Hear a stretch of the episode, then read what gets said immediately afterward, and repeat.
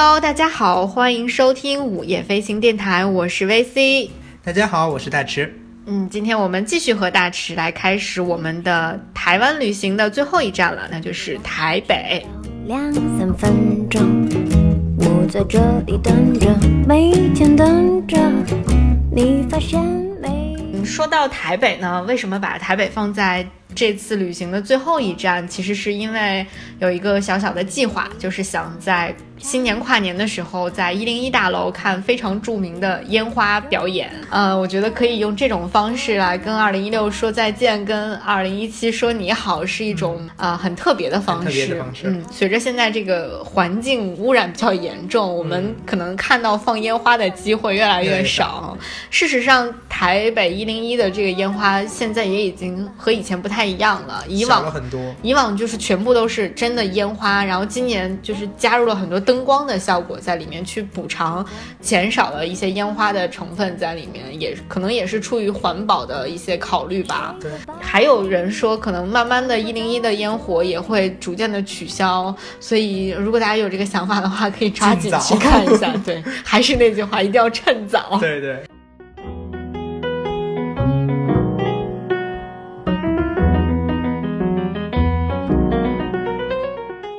呃，其实去一零一看烟火呢，在台北来说是一个很多人度过跨年夜的方式，因为我们到台北是。十二月三十一号那天中午啊，到的台北。这个时候就是在一零一附近就已经开始有很多人在慢慢的往那边走了，因为因为在台北还有一个传统，就是在烟火表演开始之前会有一个很大型的演唱会。这个演唱会是这个跨年演唱会是免费的，它不会对外卖门票或者是怎么样，就是先到先得。所以有很多人为了能够尽早的去看。离这个舞台比较近的去看这个演唱会，他会很早，大概可能就是上午的时候就已经在那边排队等着了，对，是就很可怕。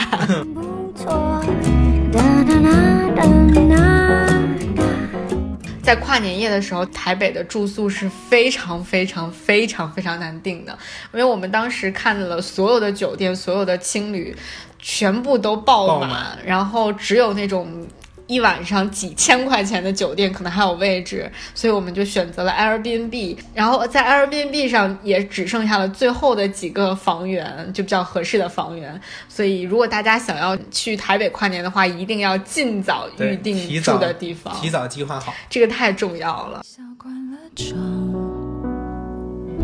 城市灯熄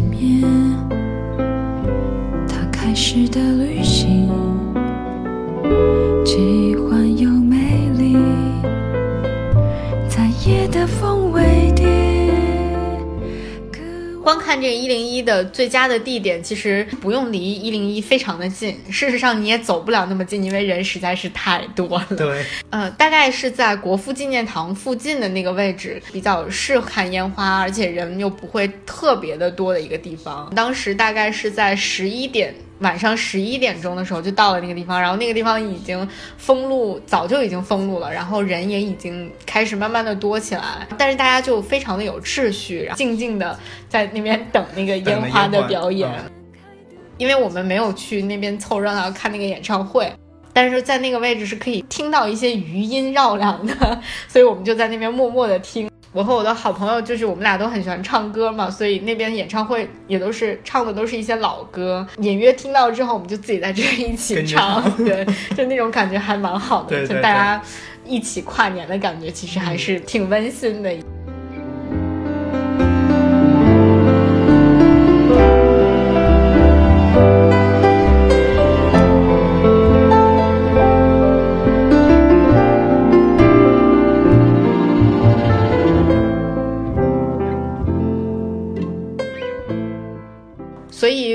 这次到台北的不能说是唯一的目标，但至少是最重要的一个目的已经达成了，就是我的一零一跨年烟火。对，嗯，大池去台北的最大的动力是什么？我去台北也是有一个执念，就是呃，在大陆这边一直听老师说，台北有一个很神奇的地方叫汉生书店，然后那个地方呃收录甚至说是珍藏着大陆这边。许许多多的传统技艺和文化的珍品，逼格很高的地方，就是对于设计来讲，嗯。或者说传统文化的传承，嗯。我就呃非常的向往，但也听说了那个地方极其难找，嗯。呃，但仅仅是就知道一个线索，就是难找。嗯。呃，难找到什么地步呢？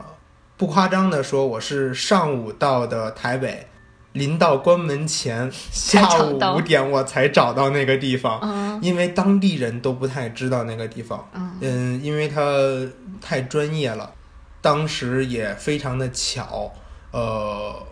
在一个小区里面，小区的出口发现了汉生出版社，嗯。然后又非常非常的幸运，然后碰到了汉生出版社的，就是元老。嗯，创始人嘛，创始人，嗯。对，然后。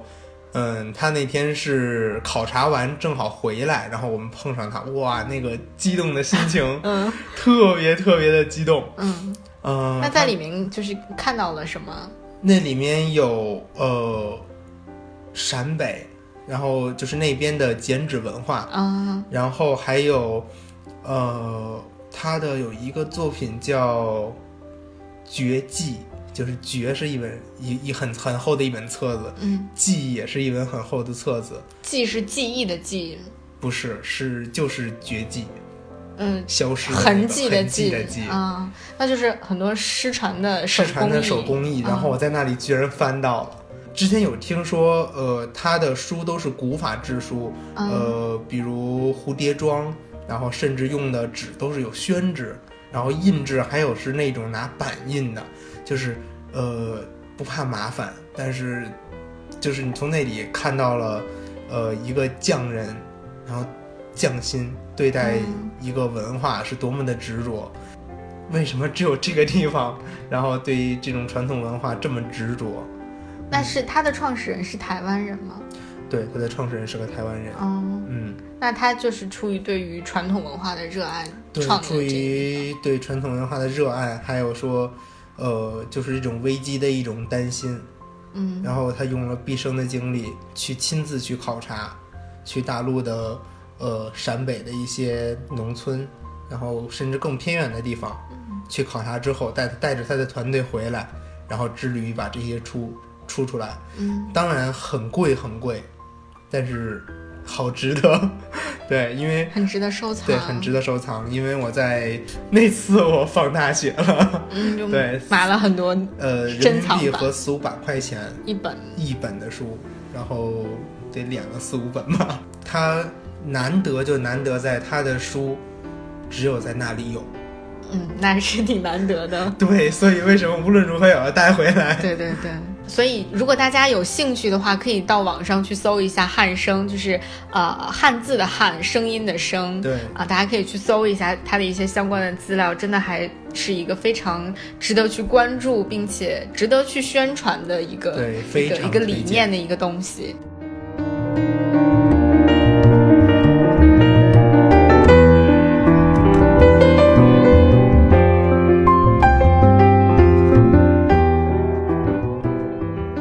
说到书，然后我们就不得不提到在台湾，甚至在整个华人世界当中，在国内也名声大噪的一个台湾著名的书店，就是诚品书店。诚嗯，其实诚品书店现在就已经在台湾的很多不同的城市都会看到诚品书店，而且它会有不同的主题。对，我在整个台湾的旅行过程中去了很多家诚品书店，呃，我觉得，嗯，怎么说呢，就是可能在诚品书店这个模式刚刚被大家所知道的时候，大家会觉得这是一个特别神奇的书店，会与众不同。但是其实像类似于诚品书店的这种经营模式也好，或者是这种理念也好，已经慢慢在大陆的很多独立书店当中就是开始铺开了。其实我们大陆，比如说像南京的先锋书店、北京的单向街，还有很多这些书店都。就是慢慢的都在向这个方向去努力去发展，所以其实我到台湾成品的时候就还好，就没有觉得我被 shock 到了那种感觉。就虽然呃它的规模更大，然后里面的东西可能更精致一些，呃，但是就就还好，就没有想象当中原来的那种很激动的那种心情。对一三年到那儿的我来说，对对对，可能那个时候是太新鲜了。我去台北的是那家就是敦南成品。就是二十四小时的那家店，呃，那家店里面给我的最深刻的感受就是，还是书店的设计。这种设计感其实不仅仅体现在它的。比如说引进了多少原创品牌进来，我觉得最打动我的一点还是它就是围绕着书本身的设计，就是它会有很多书籍的专区，就是它会设置很多主题。比如说我最感兴趣的就是它的一些围绕着公民议题的设置，比如说。对于这个社会的一些公共话题、政治领域的公共话题，或者是对于嗯，比如说社会性别歧视的探讨，就是类似这样的一些设计，他会把呃不同的作家或者是不同的作者的一些呃小说也好，或者是评论也好，他会按照一些。就是主题对他们进行分类，就这样设计完之后，你会能够体现出这个书店也好，或者这个品牌的一种呃文化导向和它的一种价值观，你会觉得这个地方是与众不同的。嗯嗯，所以我觉得这个可能是呃很多其他的书店做不到的。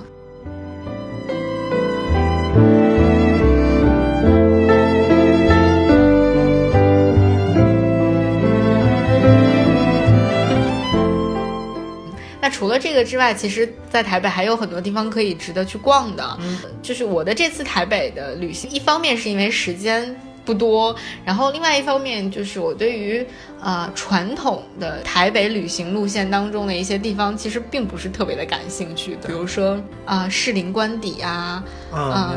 对，等等这样的一些所谓著名的历史建筑，嗯，也可能是之前听说的太多，或者也可能是它只是。Just 建筑，对，嗯，除此之外，并没有什么更多吸引我的地方，我也没有去。然后唯一去的一个传统景点就是台北故宫，但是我选我们选择了一个非传统的时间段去的，就是台北故宫在周六周日的晚上是会开放到九点半钟的，所以我们是在大概晚上八点钟的时候进到台北故宫里面去去看的。这个时候人会非常的少，你可以很很认真的、很安静的去看一些展品。台北故宫整体给我的感觉就是小而精致，就是它虽然可能没有。北京故宫那么大，然后也没有北京故宫那些古老的宫殿式的建筑，但是它的设计都非常的用心，它的展品的布展也非常的用心和就是很精致，可以让你对于很多东西的认知有一个不同的角度。对，就很整体的一个角度去看这个东西。对，当然最著名的就是大家一定要去看那颗菜，大白菜，嗯，和那块肉。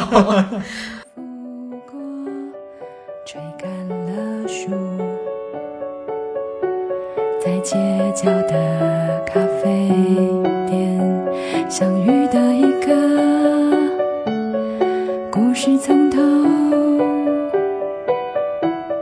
说了这些可以呃走一走啊、看一看啊、逛一逛的这个地方之后呢，我们要跟大家着重的来聊一聊台北的一个，应该说也是一个颇具情怀的地方。对，嗯，就是九份。九份。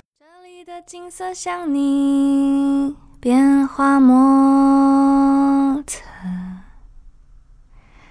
这样的午后，我坐在九份的马路边，这里的空气很新鲜，这里的感觉很特别。仰望这片天空，遥寄我对你的思念。我觉得九份对于像我和我的好朋友，以及很多像我们这样的曾经的文艺女青年来说，九份很重要的一个意义就是陈绮贞的那首歌，就是九份的咖啡店。觉得到台北之后有一个。另外一个小小的执念就是一定要到九份的咖啡店去坐一坐，嗯，完成少女时期的一个 一个心愿。对，但其实你到了九份才知道，其实九份不仅仅是一个，甚至它就不是一个特别文艺清新的地方。嗯，比起它的小清新的风格，然后呃，台湾一个就是对它整体的一个定义来讲，如果你真的到了那儿，你会发现，呃，它是一个很多面的一个地方，就是九份感觉很善变，呃，白天是一个样子，夜晚是另一个样子，截然不同。嗯，而且呃，九份这个地方的。呃，这个名字的由来是有一个非常非常有意思的故事。嗯，你给我们讲一下。呃，就是当地人给我讲说，为什么叫九份，其实就是咱们所说的九份儿。嗯，九份儿什么呢？九份儿饭，就是九户人家。九户人家。嗯，因为当时这个地方是一个淘金的地方，嗯，然后交通不方便，与世隔绝，所以每一次进城。只有一个人通过绳索才能出去，那么一共有几户人家在这个里面呢？有九户，那所以他就带九份饭回来。对，每次从城回来，什么事情都要带九份儿啊。然后这个地方，然后慢慢经过他们的努力，他们的开发，慢慢形成了现在的九份。就九份其实是一个类似于工业区的地方，对，老老的工业区的地方。对，淘金热曾经在那里盛行过。所以今天到达九份，从九份的这个地方再继续往上走，你会看到有一个呃规模不小的黄金博物馆，你是可以感受当年的那些呃淘金的那些矿工们是怎么样生活、怎么样工作的。没错。这里的人群面无表情，想问你。也问问自己，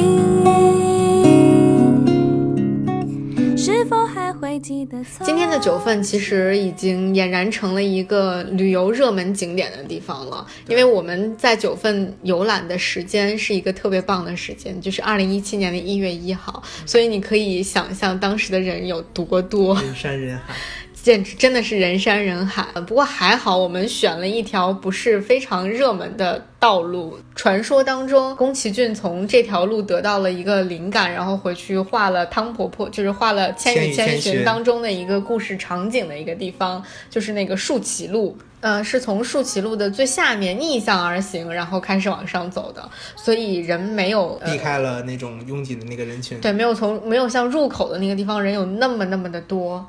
你会在这个树崎路一路向上的过程中，看到旁边有各种各样的店。这里面的很多店在我们大陆也都会有，比如说一些手工的作坊啊，一些咖啡店呐等等啊。但是在这个里面，就是给我印象最深刻的，就是这里面有很多很多陶艺坊。可能大陆也会有，但是就没有这么密集，而且里面的这个做的陶器的种类没有那么多，做的也没有那么精致。对。说句话就是感觉有点没那么走心。对，就是这个里面可能看起来一个特别不起眼的一个小的陶艺的一个作品，你拿起来跟老板去聊一聊，你会发现它背后有很多很多故事。比如说，呃，做这个陶艺的老师傅，他可能是呃台湾人，也可能是大陆人，也可能是日本人。也许这是他做的最后一件作品，或者是也许。就是它背后有各种各样的故事，在什么情况下，对对，然后有什么样的心情做了一个这样的东西，嗯，他都会讲给你听。对，他已经不是一门生意了，就是很用心在做的一件事情，他很喜欢做的一件事情，就是把它赋予了一个更深层次的东西。我觉得真的就是当你用心做一件事儿的时候，就会非常非常的，呃，具有感染力，很容易会打动别人。这个东西就变得很特别，哪怕它是一个很普通的杯子，嗯，但是因为有了故事，它就很特别。这里的街道有点改变，这里的人群喧闹整夜，望着朦胧的海岸线，是否还能回到从白天的九份其实很好逛，很好买，对，呃，同时也很好吃。是的，吃到台北的时候，我已经有点要吃不动了，所以在九份我只吃了一份儿这个路边的小吃，就是特别有名的一家芋圆。嗯，那是我吃过真的觉得最好吃的芋圆，就和大陆卖的那个鲜芋仙什么的，简直就是没法比，就是拉出差出去好几百条街。对对对对，嗯啊，那家芋圆的名字叫阿甘怡芋圆。就这家芋圆完全就是手工现场做的，那边点完之后，你就可以看到它里面的那个作坊里面就会有好几个呃阿姨在那边手工在做芋圆，而且你能够闻到那种。芋圆散发出来的那种那种香味儿，特别特别的吸引人。而且这家店有一个特别好的地方，就是他们家有一个专门的可以吃芋圆的观景平台。对对对，你可以坐在那个观景平台上，你就可以看到下面的九份的小镇。对，而且呃，一边你可以看到九份小镇，然后另外一边你可以看到基隆的那个海港。海港，嗯，就感觉特别好。而且，呃，因为它旁边就是一个国立小学，然后那个国立小学的门口呢，就是有一个大概几十节的台阶，然后就会有一个特别神奇的景象，你会看到那个国立小学的门口台阶上坐满了人，你打眼看过去会以为这些人是在等着看演出或者是开运动会一样，但其实他们就只是坐在那儿吃芋圆，因为因为座位已经坐不下了，对，就特别可爱，就是一个特别壮观的景象。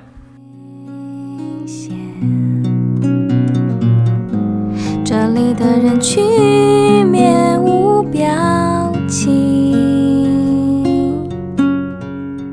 想问你，呃，说完了九份的白天，然后我们要说九份的另一面。呃，九份的夜晚呢是与众不同的。当太阳落山，呃，夜幕来临的时候，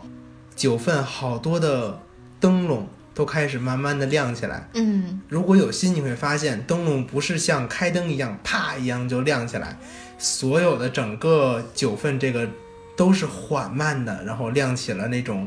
呃橘红色的光。哦，就是它会慢慢的慢慢的亮，然后但是是整体在行动。哦，那它是有一个统一控制的。对对对，像那种就是呃室外的那种灯笼都是统一控制，然后集体缓慢的亮起来。然后这个时候，那你是怎么发现的？我是有很无聊的 就是你坐在那边看着那个灯笼，然后看它对，因为到下午的时候已经走得很累了，然后我就呃走到一个僻静的小路上，有长椅，然后坐在那里，正好太阳在慢慢落下来，然后我就看我眼前的那个灯笼在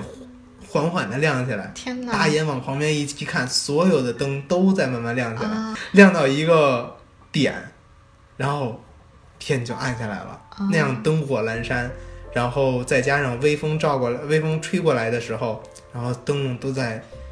轻轻的摇曳着，摇曳着。哇，那个感觉就是突然一下，我终于明白宫崎骏有可能他不是看到那个建筑，但是《千与千寻》里有一个场景就是，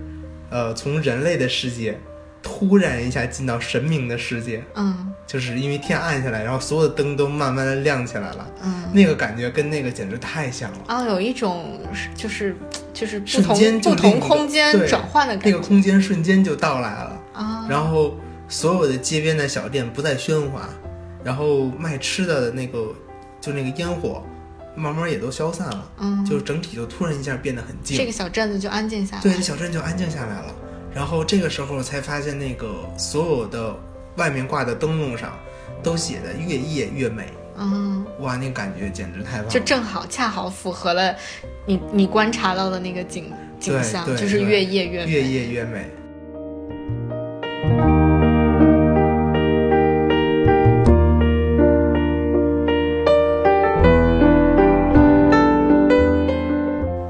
我觉得这个可能只有。就是你坐在那个地方，然后静静的去看的时候，你才能感受到。对对对。像我就是我感受到的成婚交换的地方，是我坐在咖啡馆里面，因为当时人实在是太多了，然后我们又要完成这个坐在九份咖啡店的这个情愫，所以我们就找了一家咖啡店进去坐。但是就很神奇的，我们进的那家咖啡店不是我想象当中的那种，啊，玻璃窗啊，然后就是白色的。家具啊，那种小清新、那种陈绮贞风格的，而是一家就是很有那种日剧时期啊、台湾的那种特有的风格的那种咖啡店，就是有一它里面在放的是那种呃，就是类似于像夜上海那种 style 的歌曲，然后里面有那个古老的吊扇在缓缓的转动，昏黄的灯光，实木的桌椅，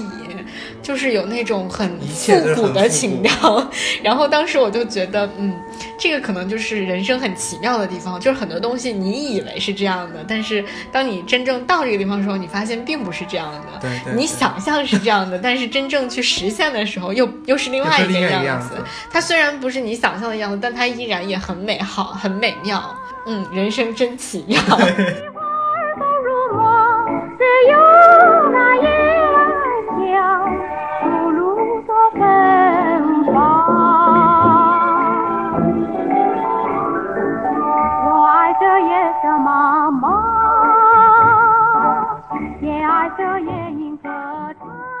虽然已经被很多人都去过，然后被很多人讲过，被很多人说过，但是你亲自去看、去感受了，还是会有属于自己的一份回忆和体会的。就是一个很多变的地方。嗯，而且在九份还有一个老的电影院，然后你可以在这个电影院当中看到当时拍摄。嗯，悲情城市的那个一个场景在里面，当时那个小卖店现在还保留在那个地方，而且这个最难能可贵的是，这个电影院现在依然在开放，而且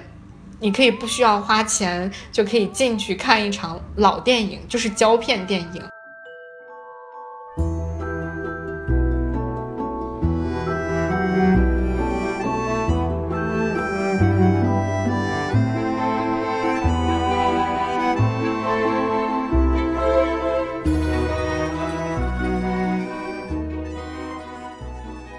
最后呢，我要向大家呃也特别的推荐台北的一个不能算是著名的旅游景点，但是我很喜欢的一个地方，就是台北的动物园。其实去台北动物园的原因很简单，就是因为最后我们在台北的时间非常短暂，然后可能去一个很远的地方也去不了了，只能在室内寻找一个合适的地方。呃，听说李安导演当时《少年派》的那个拍摄，派他们家的动物园就是在台北动物园取景的，哦因为。我们在大陆见过很多动物园，都是那种很多笼子，然后关了很多动物的那种，你很难想象花园似的，就是你很难想象，呃，怎么可能会在那样的动物园里面拍出像派他们家动物园的那种感觉，就很想去看一看。嗯，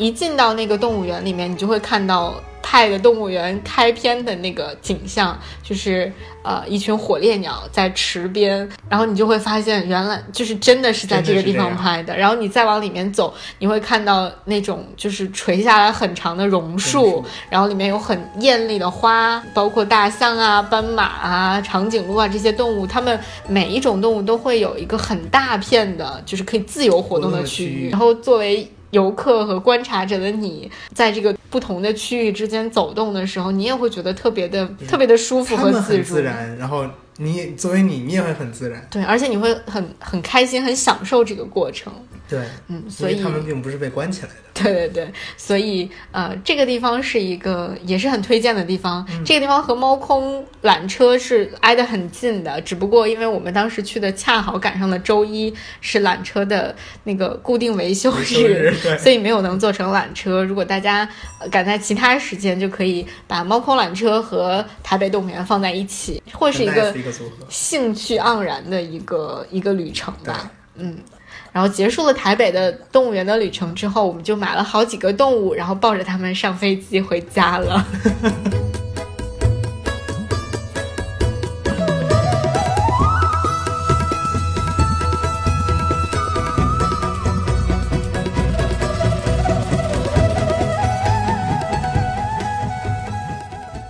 这就是我的台湾的旅行，特别开心，能够和大池分享了很多关于台湾，然后从台南到台北，我们一路聊过来的很多很多有意思的故事。嗯，嗯，也帮我这次你的旅行也帮我完成了好多 我想去的夙愿。呃，比如说，嗯，你说的那个动物园啊，嗯，还有就是能夜宿的那个啊海洋馆，对，嗯，没关系啊，反正你也说了，台湾不是一个只去一次就能玩完的地方。深夜的微风拂过，吹干了树。台南就是一个很闲适，然后生活极其慢节奏，然后你能在那里感受到自己或者看清自己的一个地方。台中呢，能教你。怎么样去面对生活，然后怎么样去面对你周围的人？台北就是告诉你，一个城市，它可以有很多面，一个城市它可以有多么的灵活。然后整个台湾，我当时这个三个月的行程对我来讲，嗯，给我最大的体会就是远远不够。一定会再去的。我觉得台湾对于我来说，其实你刚才说的有一点特别赞同，就是它是一个很多层次、很多面的一个地方。对，而且它会让你在呃离开它的时候，内心有很多很多的，就是内心会沉淀、会积淀下来很多情愫在。然后这些情愫可能是你在日后的很多时候会不停的想起它，或者是被某一个点触发之后，然后你会想到很多的。嗯，呃，有一点就是不知道别的地方，但是台湾是我到现在为止提起它还历历在目的唯一一个地方。我觉得可能是你在那个地方投入了很多很多的情感在里面。对，然后我只在那里待了三个月。但是现在也算五年过去了，嗯，然后依然就是如数家珍的跟我们分享很多故事，对对对，然后真的很神奇，我从没有碰到一个地方就是能给我留下这种感觉的。嗯，台湾是一个给我带来最大治愈的地方，就是这种治愈可能不仅来自于这里温暖的气候、宜人的气候。呃，更来自于就是刚才我们聊了很多的人和人之间的这种，他教了我们很多东西，对最本质的一些、最本真的一些东西，对，你在那里找到了，对，就是有一种找回来的感觉，对，所以我们说旅行可以帮你呃发现新的世界，然后帮你发现更多面的自己，其实也可以帮你找回到很多你可能已经丢失掉的东西，对，你在带走台湾的。某些东西的同时，你在台湾你也留下了一些东西。嗯，更多的是台湾留给了我很多东西。我们期待着下一次有更多的时间，有更多的机会，然后能够到台湾的更多的地方去旅行。然后再次去感受不一样的台湾。嗯，好，那我们啊台湾之行的所有的节目呢，到这儿就暂时要跟大家说再见了。那么，期待在未来有更多的机会，我们可以和大池分享更多关于旅行的故事。好，今天我们的节目就到这儿了，我们下期节目再见吧，拜拜。再会。给我你想要的生活。